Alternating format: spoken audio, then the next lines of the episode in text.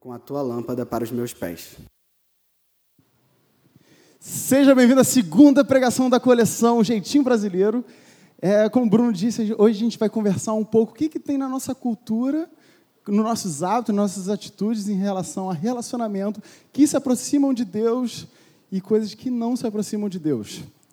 É, se você pegar a Bíblia, se você tem algum treino ou não, você vai ver que nessa pregação vai ter coisas que vão tocar no seu coração, você vai falar: caraca, tem nada a ver comigo. Ou, pô, beleza, faz um pouco de sentido. Ou você vai pegar e vai falar assim: cara, não tem nada, eu, eu, bateu no meu coração certinho. Estava uma vez na Alemanha, no metrô, conheci uma, uma senhora brasileira que começou a falar de homem brasileiro. Ah, homem brasileiro é tudo cafajeste? Não presta. Tem que botar em casa, trancar a porta, porque não pode sair, porque não pode fazer nada. Desisti de homem brasileiro, vim para a Alemanha, casei com o alemão, porque é a melhor coisa que tem. Olha, sente a frustração, a tristeza e a dor que essa pessoa vivenciou com o tema relacionamento. Eu acho que todos nós temos grandes temas, eu e você temos dificuldades, temos desafios no relacionamento que, não importa se você é cristão ou não, você sabe lidar com isso, ou, ou de repente está num ponto que, caramba, não sei o que eu devo fazer. E a Bíblia, ela ensina vários, várias, várias, tem várias leis e várias coisas dizendo sobre relacionamento. E a Bíblia diz que Deus é um rei, e esse rei, ele vive num reinado onde nesse reinado tem várias regras, vários mandamentos que Deus botou para a gente com o intuito da gente viver. E se você olhar para essas leis, você pode virar assim: ah, nada a ver, coisas antigas. Bíblia, esse livro arcaico, passado, não serve nada para mim. Então, você começa a protestar contra, contra essas leis. Assim como essas leis de Deus, elas são tão válidas e tão reais, assim como as leis da natureza. Você imagina a gente pegar um grupo aqui, a galera aqui da esquerda, vamos protestar contra a lei da natureza, a lei da gravidade. Partiu? Lei da gravidade? Horrível, não serve para nada. A gente vai sair daqui, vamos fazer um, vamos andar na praia de Caraí, vamos protestar, uh, fora, fora a lei da gravidade, fora a lei da, lei da gravidade. A gente vai subir o, o Niterói Shopping, aquela torre, todo mundo junto. No 3 a gente pula e grita: fora, fora, fora. O que vai acontecer? Uh! Vai virar todo mundo esmagado que nem uma pizza. Por quê? E depois que a gente for esmagado, a gente vai reclamar com Deus: Nossa, Deus, por que você deixou isso acontecer? Que maldade. Por que isso acontece na nossa vida? Assim como a gente, quando a gente quebra uma lei da natureza, essa lei ela acaba quebrando você. A mesma coisa acontece com a palavra de Deus. A partir do momento que a gente quebrar a lei, a gente começa a ver que ela começa a quebrar a gente. E muitos cristãos e não cristãos fazem isso constantemente, de forma consciente e de forma inconsciente. Quebram constantemente a lei de Deus e no final reclamam com Deus. Pô, como que pode isso acontecer comigo? No meu relacionamento, na minha família, nos meus amigos, por que isso está acontecendo? Porque você está simplesmente quebrando o que Deus tem para você e para mim.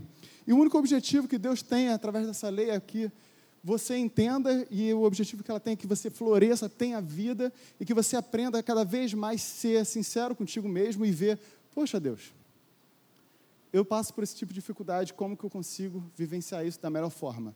A partir do momento que você conhece Jesus Cristo, você começa a entender isso. E a gente começa a ter que adotar uma postura, uma atitude diferente. Em Colossenses capítulo 2, versículo 3 e 5. E desculpa, de 6 a 10. E agora, assim como acreditaram em Cristo Jesus como Senhor, os que aceitaram Jesus e continuem a segui-lo, aprofundem, aprofundem nele, nas suas raízes e sobre ele edifique sua vida. Então sua fé se fortalecerá na verdade. A partir do momento que a gente aceita Jesus, tem uma verdade que a gente deve se edificar e fortalecer as nossas raízes, que lhes foi ensinadas. E vocês transbordarão de gratidão. Ela segue não permito que outros os escravizem com filosofias vazias e invenções enganosas, provenientes do raciocínio humano. Olha que interessante. Com base nos princípios espirituais deste mundo e não em Cristo, pois nele habita em corpo humano toda a plenitude de Deus. Portanto, porque estão nele o cabeça de todo governante e autoridade, vocês também estão completos. Você pode ler a Bíblia de diversas formas. Você pega algumas partes da Bíblia que você acha legal, e é esse aqui eu pego para mim, ou outras que falam assim, hum, é, esse aqui não, não presta, esse aqui não, não precisa ler. São duas posturas que você pode adotar, uma construtiva, outra destrutiva. E nesse versículo a gente observa que existem filosofias vazias, e a outra palavra é filosofias vazias e, e invenções enganosas. Se a gente pegar esses dois termos em relação a relacionamento hoje em dia, o que, que a gente percebe no contexto brasileiro? Quantas famílias destruídas? É normal. Famílias que não conseguiram seguir junto, pais separados, crianças que crescem sem um um perfil de família definido, é criado pela avó, ou casamentos que são arruinados através da violência, através do, da manipulação, através do abuso. E a gente vê isso que é o padrão brasileiro. Hoje em dia isso é normal. Isso são padrões, filosofias vazias que determinam a forma de, de se relacionar hoje, que acabam enganando a gente. Dá um exemplo muito engraçado, eu estava em relação a, a qual é, o, qual é a, ai meu Deus, a tarefa do homem e a tarefa da mulher. Já não sei mais nada. Em questão de machismo e feminismo, não sei mais nada. Por exemplo, estava um dia na, na, na pizzaria, estava eu e mais dois homens e Amanda. Cadê a Amandinha? Amanda. E a gente pediu, pô, Amanda, pega a cadeira, é, puxa a mesa para cá, para a gente ficar aqui todo mundo junto. Aí a Amanda, pô, três homens aí, eu que vou ter que pegar? Aí eu pensei, caramba, Será que eu estou sendo machista demais por estar tá pedindo ela para pegar a mesa? Será que ela está sendo feminista demais por achar que ela não pode pegar a mesa, que a gente tem que pegar para ela? A gente fica confuso, gente. Eu não tenho mais assim, fico confuso. Caramba, eu não sei qual é mais o meu papel, qual é o papel da mulher. A gente é tão atacado por diversas formas que a gente começa a ter que aprender e discernir isso através da Bíblia, através da palavra de Deus. E essa é a estratégia que o diabo tem, de filosofias vazias, de mentiras, baseadas em raciocínios humanos, que tem o objetivo de te cegar para a verdade de Deus, para a palavra de Deus. E isso a gente vai ter que ver hoje com bastante cuidado e com bastante amor. A gente precisa mudar a nossa forma de pensar. E para isso eu quero orar com você hoje. Não sei se você tem alguma coisa com Deus, se você tem algum relacionamento com Deus ou não, se você já orou na sua vida ou não. Eu quero te encorajar hoje para que Deus, que você dê um espaço para Deus falar sobre as filosofias que você acredita que são erradas e, e dar oportunidade para Deus falar no seu coração e tentar tomar o espaço para ensinar a sua perspectiva, o que Ele deseja para você. Se você quiser, você pode orar comigo. Pai, te agradeço porque o Senhor tem uma verdade, e essa verdade se encontra na Sua palavra, Pai. Te peço, Pai, que o seu Espírito de verdade venha, tome o nosso, esse lugar, aqui é a sua casa, Pai, e que as filosofias, as coisas enganosas que a gente tem acreditado, Pai, que o Senhor possa vir com um novo frescor, Pai. Por favor, Jesus, a gente te entrega esse momento, que o Senhor possa estar tocando o nosso coração e falando a sua verdade, Pai. Por favor, Jesus. Amém. A gente vai pegar a Bíblia a gente vai ver algumas dicas que tem a palavra de Deus, dicas e princípios para os nossos relacionamentos. E a primeira começa em Efésios capítulo 5, versículo 33. Portanto, volto a dizer: cada homem deve amar a sua esposa como a si mesmo, e a esposa deve respeitar o marido. Quando a gente lê esse versículo, a gente tem algumas. Ah, que coisa old school, né? Ai, coisa velha, coisa chata, né? Aquele negócio assim, pega e você começa a perceber que o nosso coração, ele começa a ter um coração rebelde em relação a isso. Isso acontece muito na nossa vida e essa rebeldia que está dentro da gente é normal. Qual foi a estratégia que, que a serpente teve contra Eva? E fala assim: Ei, Eva, a partir do momento que você comer do fruto do bem e do mal, você vai ser que nem Deus. A nossa tendência é querer pegar a palavra de Deus e falar assim: ah, isso aqui é certo, isso aqui não é certo, e determinar aquilo que é bom e o que não é. Essa rebeldia está dentro da gente. E quando a gente vê esse versículo, a gente fica um pouco rebelde e fala: pô, coisa antiga, caramba, como é que eu consigo ver princípios de Deus nisso? Essa é uma postura que você pode tomar. A outra postura é: Deus, eu estou aqui, qual é o seu pensamento em relação a isso? A gente vai ver isso agora. Se você fizer o contrário do que a palavra de Deus está falando, você vai entrar num ciclo vicioso.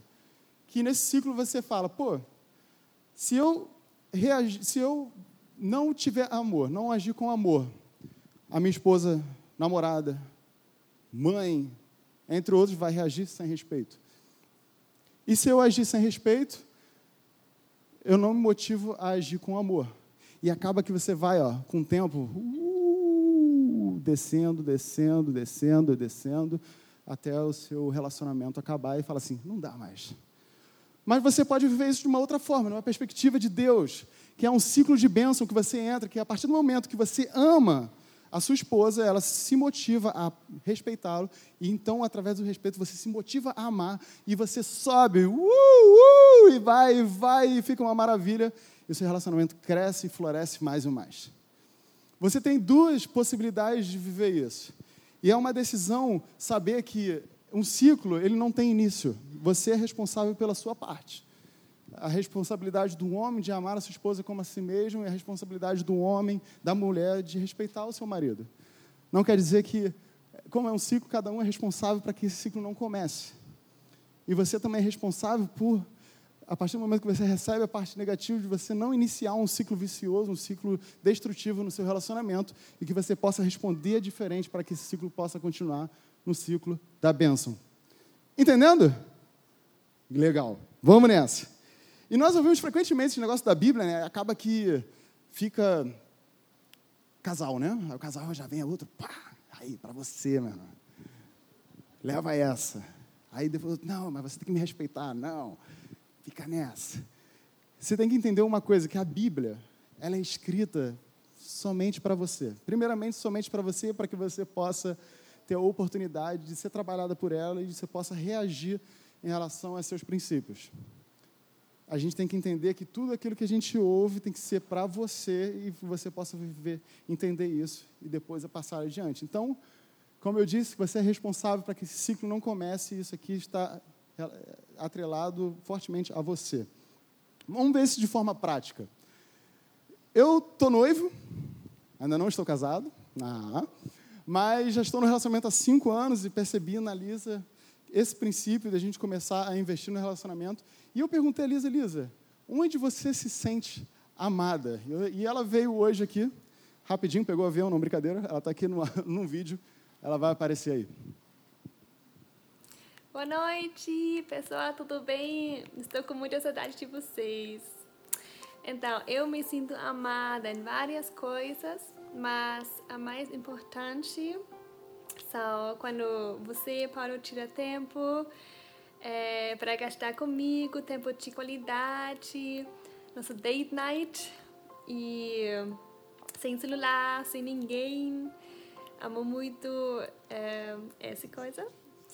E também me sinto amada quando você me pergunta como estou de verdade, quando você ora para mim e yeah, quando você está ouvindo meus desafios.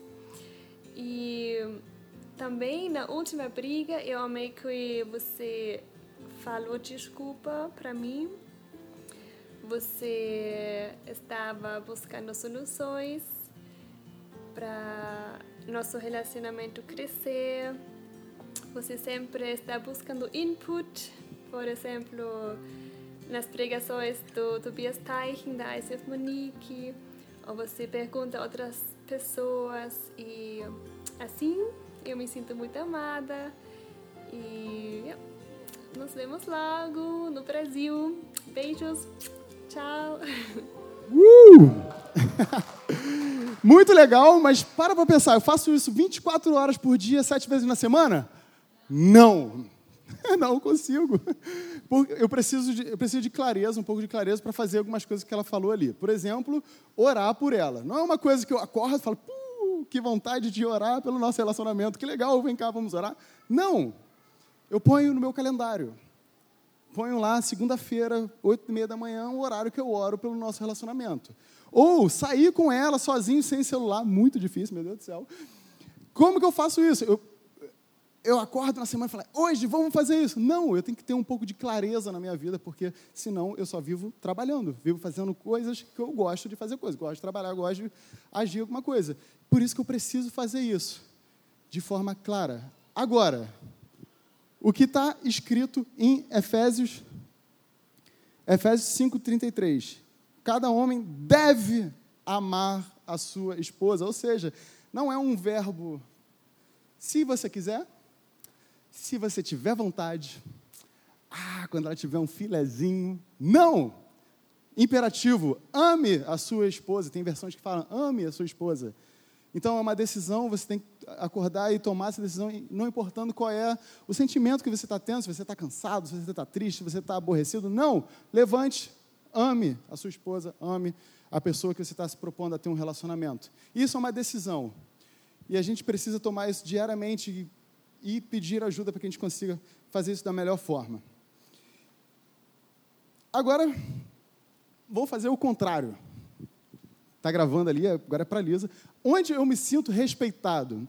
Eu me sinto respeitado, dona Lisa, quando, quando eu consigo viver o que eu sou, quando eu consigo ser quem eu sou, nas minha, minhas qualidades, nos meus defeitos. E quando eu consigo ser da forma, do jeito que eu sou. Acho que a pior coisa que tem para um homem é ter uma, uma mulher do lado que quer te educar, que nem mãe. Não faz isso, não pode aquilo. Acho que isso é a pior coisa que tem para um homem. Aceitar, e eu tive essa experiência com Lisa, porque eu pedi ajuda para emagrecer. Aí um dia comendo pão, ela foi, pum, pegou o pão na minha mão. Ah, Mário, fiquei muito bravo. fiquei muito bravo.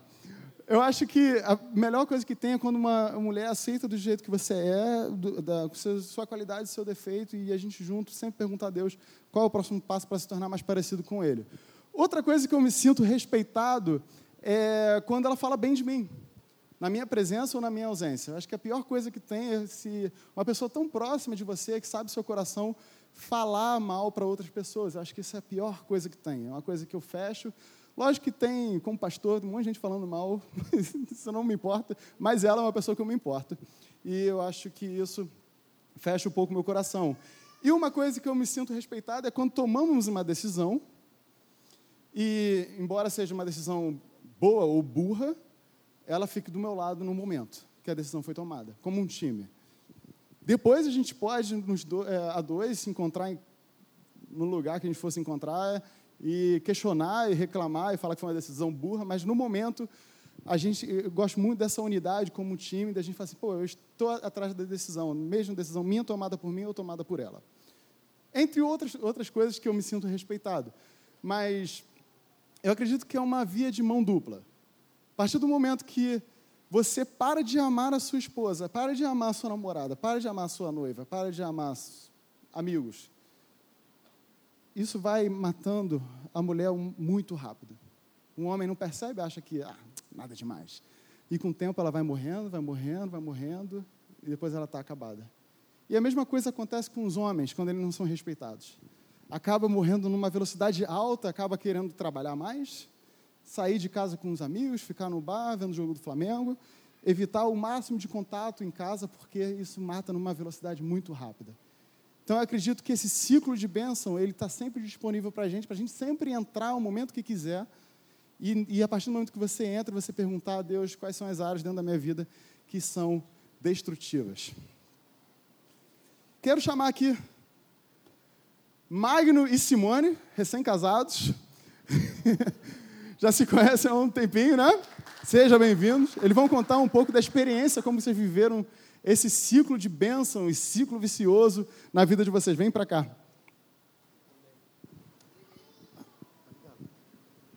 Som. Tá. Boa noite. Vem mais para cá, vem mais para cá. Pensei que era para ficar perto do pessoal. Né? Boa noite. Como vão vocês? Tudo bom? Paz. Paz. Nós estamos aqui para ser instrumento de Deus, para abençoar a vida de vocês, com um breve relato, um testemunho de vida, que eu creio que vai ser bênção na vida de vocês, vai acrescentar muito, vai ilustrar, vai ser alguma coisa de diferente, amém? Então, é, dentro dessa dinâmica do texto de Efésios, capítulo 5, versículo 33, sobre essa situação do homem amar sua esposa e a mulher respeitá-lo. Poxa, será que a mulher também não tem que amar o homem, só respeitá-lo? É claro que a mulher também tem que amar o homem, mas Deus quer que sempre comece do cabeça, né, do sacerdote do lar da família. Ah, Magno, você faz acepção de pessoa, você é machista, misógino, nada disso. As coisas são assim, entendeu? Do homem tem que vir para ela sentir que é amada, segura. É assim, Deus fez isso dessa maneira. E Deus não faz acepção de pessoas. Então, há algum tempo, eu trabalhava muito com, conforme Paulo André falou, as necessidades na nossa vida, você não para de trabalhar, você quer abrir frente de trabalho, à esquerda, à frente, à direita, atrás, tudo que é a possibilidade de ganhar dinheiro, os homens se metem, não é assim? É verdade? Sim ou não? Não é? Além de trabalhar, tem que estudar também. Aí, quando chegava, depois de 12 horas, 13 horas, 14 horas, 15 horas de trabalho, chegava com a cabeça desse tamanho, e a Simone queria falar um montão de coisas para mim. Eu chegava, ó, não dá, sem chance, é impossível, porque eu começava a falar os meus problemas e as minhas situações com ela, que não dava. E, gente, quando você não escuta a sua mulher, entendeu? Você não a ama. Você não pode atender, ou melhor dizendo, você não atende às suas necessidades emocionais. Então, o que acontece? Dela vem indiferença, dela veio uma situação de distanciamento. Ah, mas você estava com excelentes intenções, você estava trabalhando, aumentando a renda, estudando, mas o que, que adianta você ganhar o mundo e perder sua alma, e perder sua família, e perder seus filhos, e perder geração de pessoas tão importantes. Gente, é melhor você ter a sua família construída do que ter rios de dinheiro e sua família entregue, abalada, destruída. Então, é da alma feminina, vocês todas, as mulheres falam mais que os homens, né? Então, os homens têm que aprender a escutá-las é um instrumento de amor, é um instrumento que traz segurança. E Deus veio sobre a nossa vida quando houve esse distanciamento, ele me convenceu, porque não parece pecado, né? daqueles pecados que a gente coloca debaixo do tapete, nada, nada disso tem nada a ver, isso é uma coisa da vida mesmo, todo mundo faz isso, mas é um pecadão, é um pecado que afasta as pessoas. E Deus, através do Espírito Santo que vive em nós, me levou a esse entendimento. A coisa tão pequena, parar, escutar, ouvir e sentar do lado e estar junto. Amém? Bem, boa noite a todos. É, infelizmente ou felizmente, não sei, porque estamos aqui dando testemunho, nós vivemos isso dentro da igreja. Né? Porque Magno estava trabalhando demais, estudando muito por necessidades legítimas, ele precisava fazer uma extensão acadêmica e tudo isso hoje faz parte da nossa vida, não é verdade? Parece que quanto mais nós é, cavamos, mais fundo temos que cavar, principalmente na nossa vida intelectual, na nossa vida produtiva. Só que nós temos outras alianças. A nossa vida já é uma vida, no meu caso, uma vida de família, nós temos um filho. E eu comecei a sentir muita dificuldade de comunicação com meu marido. Eu realmente sou uma pessoa prolixa, não vou negar. Mas você sabe quando você não está sendo ouvido, quando você não está sendo escutado. E o pior de tudo é a maneira como a parte, no caso eu, interpretei. Eu estava sendo preterida, não amada. E eu vou frisar isso de novo dentro da igreja, conhecendo a palavra de Deus, tomei uma péssima escolha. Eu comecei a me tornar uma pessoa indiferente a Ele. E não só em termos de palavras, porque a gente estava, digamos, conversando muito pouco. Foi pior, foi por atitudes. Então, aquela esposa que ele imaginava chegar em casa, com ter um agrado, ou ter um papo agradável, aquilo tudo foi acabando. Porque, para mim, era muito melhor, até em termos de uma proteção emocional, uma falsa proteção emocional, eu ser indiferente àquela situação. Mas como Magno bem colocou aqui, o Espírito Santo, ele resolveu viver em nós, ele habita em nós. E ele nos convence do pecado, da justiça e do juízo, não é verdade? E aquilo começou a me incomodar, porque eu sabia que eu estava tendo uma atitude errada. Embora eu estava muito magoadinho, ok? Eu estava muito triste com aquela situação. E comecei a orar e a buscar a Deus diretamente com relação a isso. Como o pastor Bruno colocou aqui. Encontrar Deus como um amigo, olha, não está legal, meu relacionamento não está bacana, a gente já viveu tanta coisa junto, a gente se ama, e o que está acontecendo? Agora, a mudança que eu quero no meu casamento, a mudança que eu quero no meu relacionamento, o Espírito Santo começou a colocar, para a minha surpresa, provavelmente vocês rirão, que tinha que começar em mim. Então, muitas coisas nos nossos relacionamentos, nós também, apesar de estarmos até legitima, legitimados em alguma coisa, a mudança tem que começar em nós. Eu fui mudando, eu fui desfazendo aquele muro da indiferença, porque você não percebe, mas quando você olha, você já não consegue mais encontrar o outro.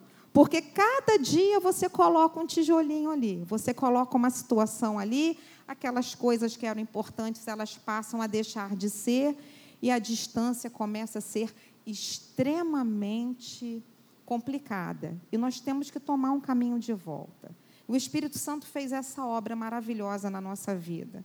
Então, não se apegue ao seu senso de justiça se apegue na palavra de Deus, nesses conceitos, nesses bons conselhos que a palavra de Deus tem para todos nós, em todos os tipos de relacionamentos que nós temos na nossa vida. Nossa vida conjugal, nossa vida com os nossos filhos, nossa vida com os nossos pais né, nossas vida, nossa vida na sociedade. Então, a palavra de Deus sempre traz um bom conselho para nós, entendeu, queridos? Se apegue a isso. Nós estamos aqui expostos a essa palavra, expostos a, a crescer, a edificar a nossa vida. E Deus fez, derrubou esse muro que estava já nos separando, nos afastando. E hoje nós estamos vivendo, eu creio que uma das melhores fases do nosso relacionamento. Então, que você viva isso Viva esse, essa vida abundante que Jesus te dá. Amém?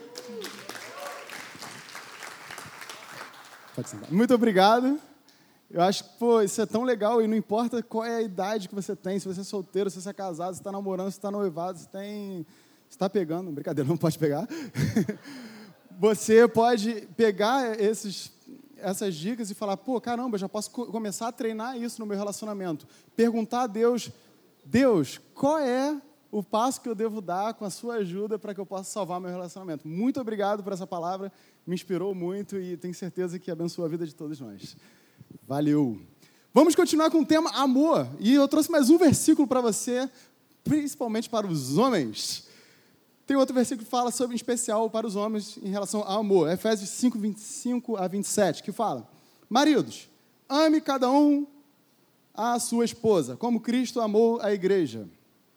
Ele entregou a vida por ela a fim de torná-la santo. Santa.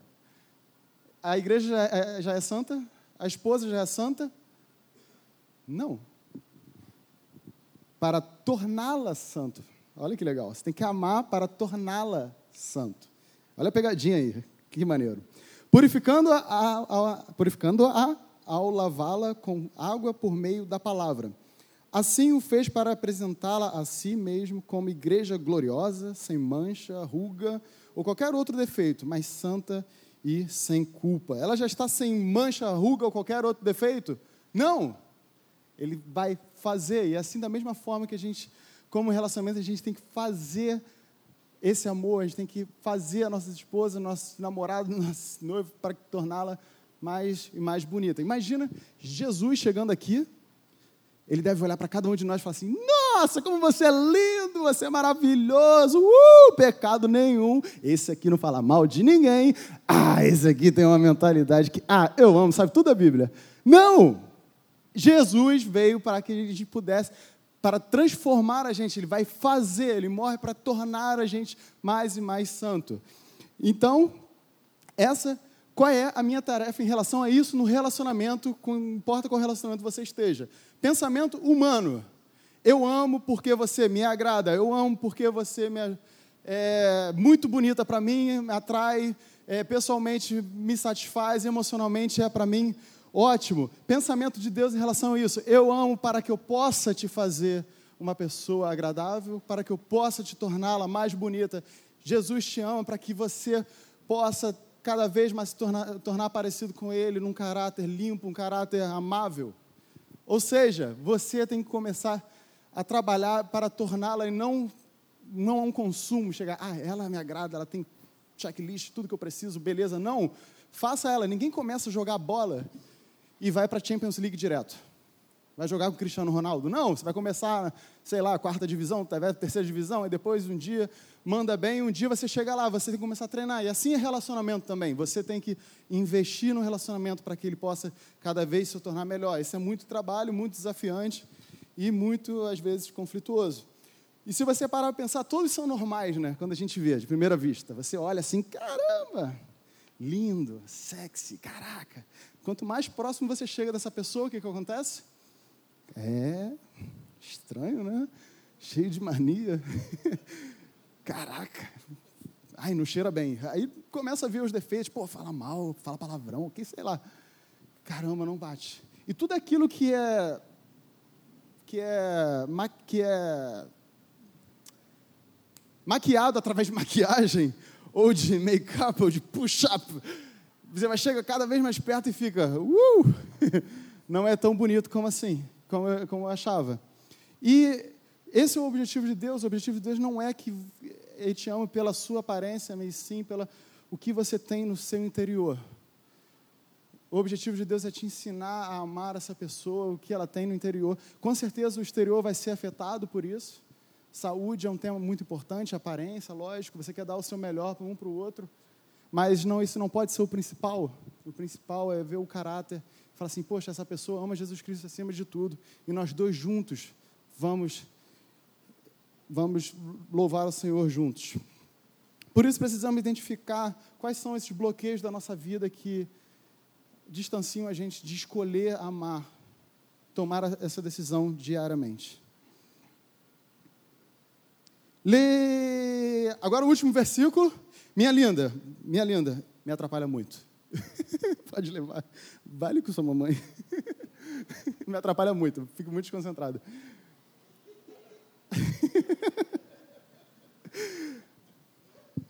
Agora o último versículo, desculpa, gente. Amo criança. Mas me atrapalha demais. É, Levítico 20, a gente vai falar o último versículo. Esse versículo, ele é. Ai, é horroroso. Ai, meu Deus. É, uma, é a mensagem da Bíblia que você. Hoje em dia você olha e fica. Hum, Livro de Levítico, para os bons teólogos, Levíticos é um livro bom, agradável, é desafiante, principalmente no painel de hoje em dia. E, mas, antes de a gente pegar Levíticos, em especial o capítulo 20, a gente tem que. A gente tem que. Eu vou fazer isso. A gente tem que entender que a palavra de Deus, ela está sobre a gente ela foi escrita para que a gente possa ter vida. E se você pegar a Bíblia hoje e falar assim, ah, essa parte da Bíblia está errada, não precisa. O que, que você está fazendo? Você está brincando de que nem criança em shopping center, escolhendo qual brinquedinho ele vai comprar. Você pega a Bíblia e se põe sobre a Bíblia e fala: Eu sou o chefe da Bíblia e eu determino o que ela é boa, o que, que ela é ruim. Muitos cristãos não pegam Levíticos porque Está passado.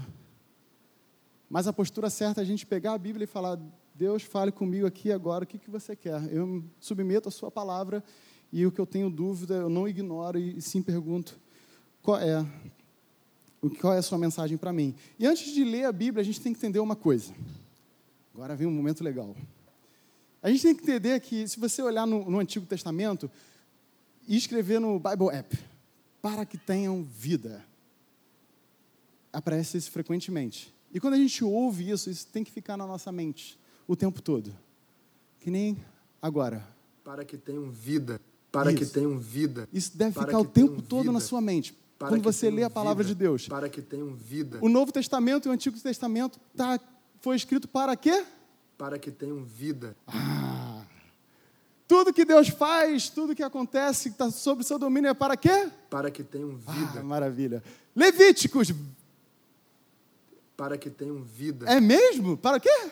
Para que tenham Ok. vida. Tudo, tudo que Deus fizer, tudo que está escrito na sua palavra é para quê? Para que tenham vida. Exatamente. Beleza. Esse é o único objetivo de Deus, que tudo que foi escrito para que a gente possa ter vida, vida em abundância. E humildade significa, eu olho, eu pego essa Bíblia e, e, e submeto a Bíblia e falo, Deus, eu não ignoro aquilo que eu não sei, mas te pergunto o que, que você quer falar através disso. Vou pegar Levíticos 20. Por que Levíticos 20? Porque Levítico é o primeiro livro que um judeu ortodoxo ensina às suas crianças. Olha que interessante. Mas cristão passa longe, nem, nem precisa. Nunca me ensinaram Levíticos. Acho que nem na escola dominical com criança eu falei assim: vamos aprender Levíticos. Nunca. Ia para a história da Arca de Noé, essas coisas.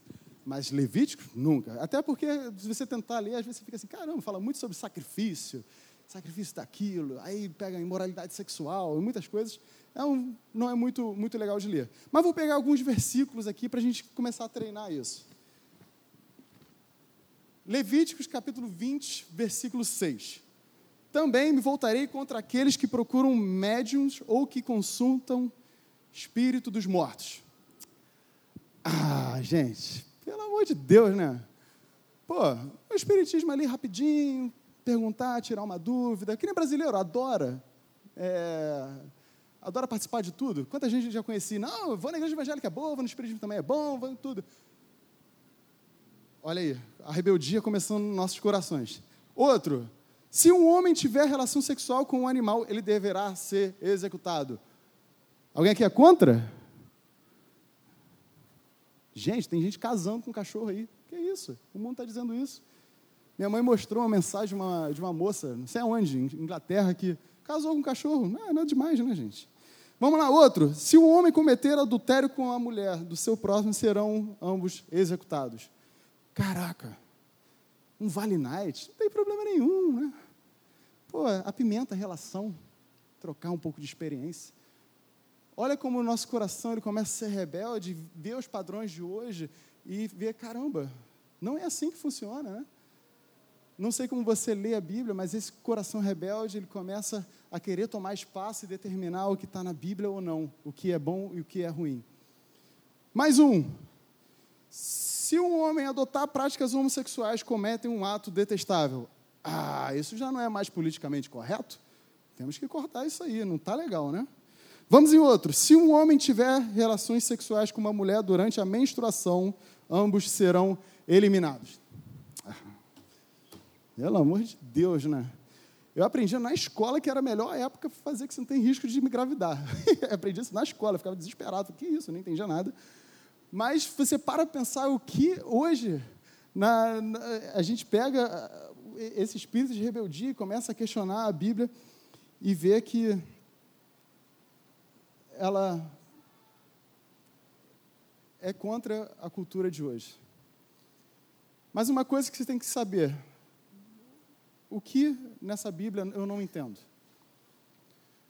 E aquilo que você não entender, você submete a ela e pergunta a Deus: Deus, me mostra. Toca no meu coração e fala comigo o que, que isso significa. Se a gente entender que a Bíblia tem o objetivo de. Está dormindo aí.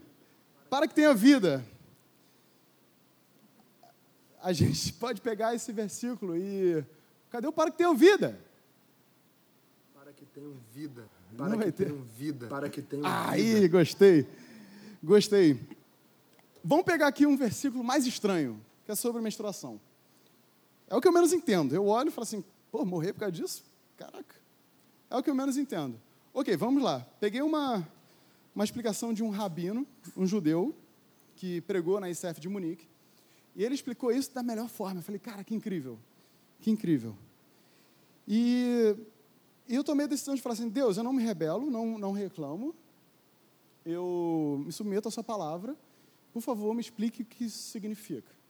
E essa explicação foi assim, sensacional. Para você ver que na Bíblia ela tem ideias, tem dicas de relacionamento da primeira página até a última página. Vamos lá. Você acha que Deus poderia ter feito a mulher de uma forma diferente? Sim. Eu acredito que Deus poderia ter criado de uma forma diferente. E você repara que, essas perguntas que o Rabino fazia, você repara que no ritmo do mundo tem, existem ciclos, fases, estações. Assim, é verdade, existe trabalho, descanso. Inverno, outono, não, primavera, verão, outono. Tem ritmos na nossa vida. Ele, beleza. Na nossa vida existem ritmos e Deus poderia fazer isso de uma forma diferente, mas ele, às vezes, de repente, tem um motivo para isso. E pode ser que Deus tem, através do ritmo da menstruação, um objetivo para a sua vida e para a minha vida? Provavelmente sim. Ok, ele criou isso com o objetivo para que tenhamos vida. E a menstruação é um momento que uma vida em potencial, ela sai, ela é despejada através de dor e através de sangue.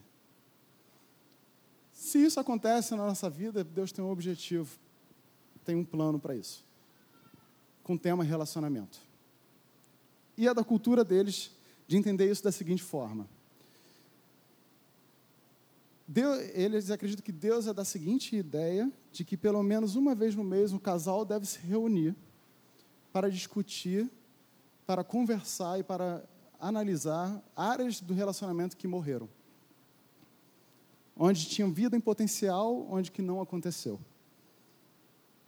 Onde o momento onde a sexualidade ela é deixada um pouco de lado, onde o, o, a, o amor ágape, o amor filho, que é o amor incondicional, o amor de amizade é investido, menos no amor erótico, para que a gente possa entrar em reconciliação, perdão e analisar. Falei, nossa, que genial, cara. E se você não parar para pensar e fazer isso de forma ativa, os anos vão se passando e vocês acabam entrando que nem na história de Magno e Simone. De não parar para analisar com a ajuda de Deus e falar, Deus, qual é o próximo passo do nosso relacionamento? Onde que está machucado? Onde que precisa ser sarado? E Deus dá esse ritmo, essa oportunidade, através da sua palavra, para que a gente tenha vida. Olha que coisa linda, numa coisa tão confusa, você olha e fala assim, caramba, mas você vê qual é o plano, o conteúdo que Deus tem de objetivo para mim e para você. E, e, e, ele fala, cara, quando as pessoas fazem isso, depois tem um momento de lua de mel que é sensacional. Eu não sei ainda, não posso fazer isso, infelizmente, mas está chegando, março, se Deus quiser. É, depois disso, pô, imagina, você se distancia, de, se distancia um pouco do corpo, do amor erótico, entra em reconciliação, começa a encontrar temas que estão machucados, que precisam de perdão. Você cura, vivencia a cura através do perdão, reconciliação, e depois a unidade de espírito e alma. E depois parte para abraço. Olha que maravilha. Por isso que você vai, eu fui em Jerusalém, você tem mais criança que adulto. É uma criançada, é um negócio assim impressionante. E é tão legal ver que a Bíblia tem tantos princípios para a gente, para que a gente tenha vida. Para que a gente possa florescer, possa ter uma vida boa. Tudo que está escrito aqui, embora possa parecer um pouco estranho, se você olhar hoje, no painel de hoje, ela tem o objetivo de trazer vida. Você só precisa parar sentar e pedir, Deus, que, que isso significa para mim? A pergunta é: quando eu começo a me submeter à palavra de Deus e paro com essa rebelião? Eu tenho que parar com essa rebelião. Essa rebelião, dentro da gente, acontece o tempo todo. Quando era criança, eu, era, eu ia para a escola dominical porque meus pais mandavam, mas a vontade era, ah, pelo amor de Deus, chato pra caramba, não entendo nada, coisas de Israel, coisas, histórias da Bíblia que nada a ver. E de você falar assim, caramba, gente, como eu arrependo de perder oportunidade de entender princípios e mandamentos de Deus para minha vida, que iria trazer mais e mais vida, mais e mais liberdade. Quero finalizar com um versículo que é Filipenses capítulo 2, versículo 3 e 5, que é a chave dessa série que é: não sejam egoístas, nem tentem impressionar ninguém. Sejam humildes e considerem os outros mais importantes que vocês. Não procurem apenas os próprios interesses, mas procurem-se também com os interesses alheios. Mas preocupem-se, desculpa, também com os interesses alheios. tenham a mesma atitude demonstrada por Cristo Jesus. Todas as dicas da Bíblia têm como objetivo, para você que é solteiro, para você que é casado, para você que está namorando, para você ter vida, para você começar a treinar isso o mais rápido possível. Não espere casar para depois desvendar essas dificuldades, você já pode começar a treinar agora. Investir no seu relacionamento para que você possa um dia jogar na Champions League do relacionamento. Isso você pode começar agora como solteiro, praticando com seus amigos ou namorando com a sua namorada. Eu quero hoje te convidar a reagir em relação a essa pregação. A gente tem uma estação ali atrás, onde está a cruz acesa, que tem algumas perguntas formuladas sobre essa pregação, onde você tem a oportunidade hoje de levantar, ler de repente uma, duas perguntas, escrever algum ponto e entregar isso na cruz. De repente você está vivendo hoje muita dificuldade no seu relacionamento, dores, não sabe lidar, qual é o próximo passo que você deve tomar em relação a é, relacionamentos, se você é uma pessoa feliz ou não, você tem hoje a oportunidade de se levantar e de ir naquela cruz e entregar para a cruz. Essa é a prática mais importante que a gente tem que aprender em todos os momentos, em todas as nossas áreas, como brasileiro. De perguntar a Deus: Deus, o que, que você quer? O que, que eu posso te entregar e pegar a sua perspectiva, a sua, o seu princípio, os seus mandamentos para a minha vida? Você também tem hoje a possibilidade de pedir oração pelo tema aqui com o nosso time de oração. Queria terminar orando e queria, gostaria de chamar vocês, Simone e Magno, para poder orar por a gente.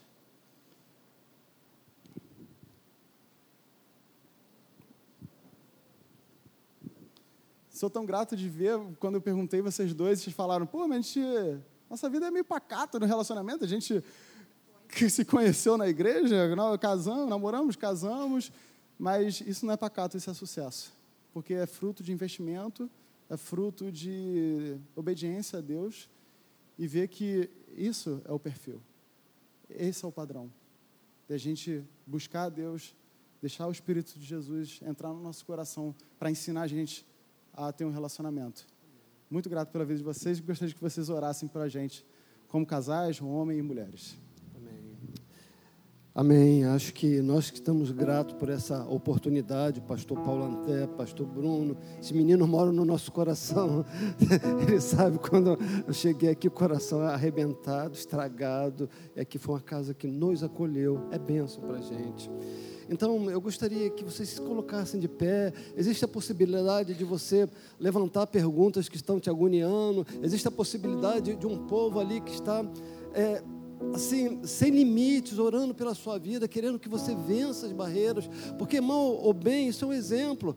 São cinco anos namorando, 30 anos de casado. É um exemplo glorioso na presença de Deus. Eu acho que isso é impactante. Eu acho que isso tem que manifestar alguma coisa no seu coração, porque esse é o sentido da nossa vida trazer a graça de Jesus, a mudança e a transformação das boas novas que é o Evangelho eterno. Amém? Ora comigo. Ó oh Deus, em nome de Jesus, nos colocamos nessa noite apresentando esses jovens, apresentando o seu povo. Ó oh Deus, nessa essa igreja abençoada que é a ICF, é Deus. Tu sabes as necessidades que eles têm, ó Deus, apresentado diante de Ti, como maridos, como filhos, como pais, ó Deus, como jovens, ó Deus, incessantemente têm colocado suas orações diante do Senhor. Vem nessa noite, visita, Deus, venha trazer a resposta, venha trazer o resultado, venha trazer a esperança, venha trazer, ó Deus, a luz que tanto procuramos no final do túnel. Ó Deus, em nome de Jesus, sabemos como Paulo André falou, ó Deus, que só no Senhor há essa resposta, só o Senhor há a, a possibilidade de encontro, só o Senhor, ah, ó Deus, a cura, ao retorno para a casa do Pai, ah, ó Deus, sentido na nossa vida, sentido para a existência, sentido, ó Deus, para a agonia que nós sentimos, ó Deus, dia e noite, vem sobre a vida do seu povo, ó Deus, traz graça, traz perdão, ó Deus, traz alegria, renova as vidas, ó Deus, ó Deus, em nome de Jesus, traz uma vida abençoada para todos eles, que eles, ó Deus, possam receber esse rio que corre sem parar, incessantemente da tua casa, e possa, ó Deus, saciar a sua sede, matar a sua fome, eles saiam nessa noite repletos, ó Deus, da tua graça, o teu amor, em nome de Jesus, amém. Amém. Senhor. Nós te agradecemos, te louvamos, te adoramos, porque o Senhor é um Deus bom. O Senhor Deus é um Deus que cuida de nós, é um Deus que não dorme em dormita, é o guarda de Israel. O Senhor sabe, o Senhor conhece cada coração aqui. Eu não conheço, Senhor, outro Deus que possa ter, Senhor Deus, empoderado a mulher como o Senhor nos empoderou. O Senhor colocou uma luz sobre nós, o Senhor nos deu voz, o Senhor nos deu vez, o Senhor nos deu nome. A Sua palavra é cheia de exemplos de mulheres em que o Senhor Senhor ouviu, que o Senhor acolheu, que o Senhor curou. Por isso, ó Pai, em nome de Jesus, em cada encontra agora com cada mulher aqui e que essas mulheres possam estar representando as suas famílias, os seus relacionamentos, Senhor Deus. Pai, em nome de Jesus, traz a cura, passa o seu bálsamo sobre feridas, Senhor Deus. Somos às vezes muito mais sensíveis, guardamos, Senhor Deus, veementemente coisas que às vezes são mais rasas, mas nós nos aprofundamos nelas. Por isso, Pai, em nome de Jesus, que o Senhor nos visite agora como igreja, com o poder do perdão perdão que há em Cristo, esse perdão reconciliador, esse perdão que derruba os muros, que transporta no Senhor Deus para para, da escuridão para a sua maravilhosa luz, Pai. Porque tu, está, tu estás aqui, então joga luz em meio a algumas trevas ainda da nossa alma, Pai. Se há em nós, Senhor Deus, algum caminho mal, coloca, Senhor Deus, nas suas veredas de justiça, Pai. Pai, hoje é dia de reconciliação. Hoje é dia, Pai, de nós podermos sair daqui sabendo que tem mais para nós, que nós somos legitimados em Ti a continuarmos a andar a segunda milha. Muitos andaram a primeira milha e estão exaustos em relacionamentos, até dentro das suas próprias famílias. Por isso, ó Pai, em nome de Jesus, nos ajuda agora a andar a segunda milha, Pai. Assim como o Senhor fez comigo, com meu esposo, o Senhor nos renovou, o Senhor nos transformou. Faz de novo, ó Deus, na sua igreja. Refaça, reconstrua todos os relacionamentos e principalmente renova as alianças, Pai. Eu te agradeço e te louvo em nome de Jesus. Amém.